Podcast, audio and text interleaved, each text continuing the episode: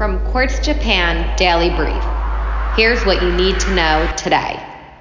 The Fukushima nuclear plant operator can't restart its only operable atomic facility. A Japanese regulator prevented Tokyo Electric Power from transporting uranium to its plant in Niigata.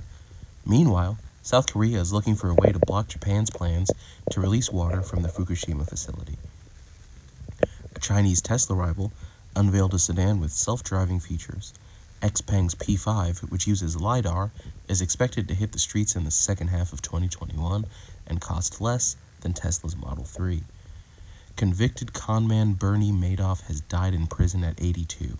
The 65 billion he swindled from investors is still a Ponzi scheme record.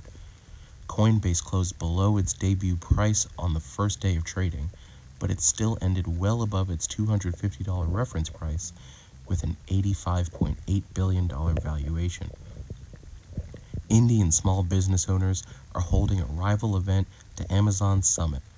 Trade groups say the U.S. retailer has done more harm than good. Both events kicked off virtually Wednesday. And Russian and Chinese vaccine makers say their jabs won't cause blood clots. Gamaleya Research Institute, which developed the Sputnik V shot, and CanSino Biologics sought to reassure after reports of rare side effects from Johnson & Johnson and AstraZeneca.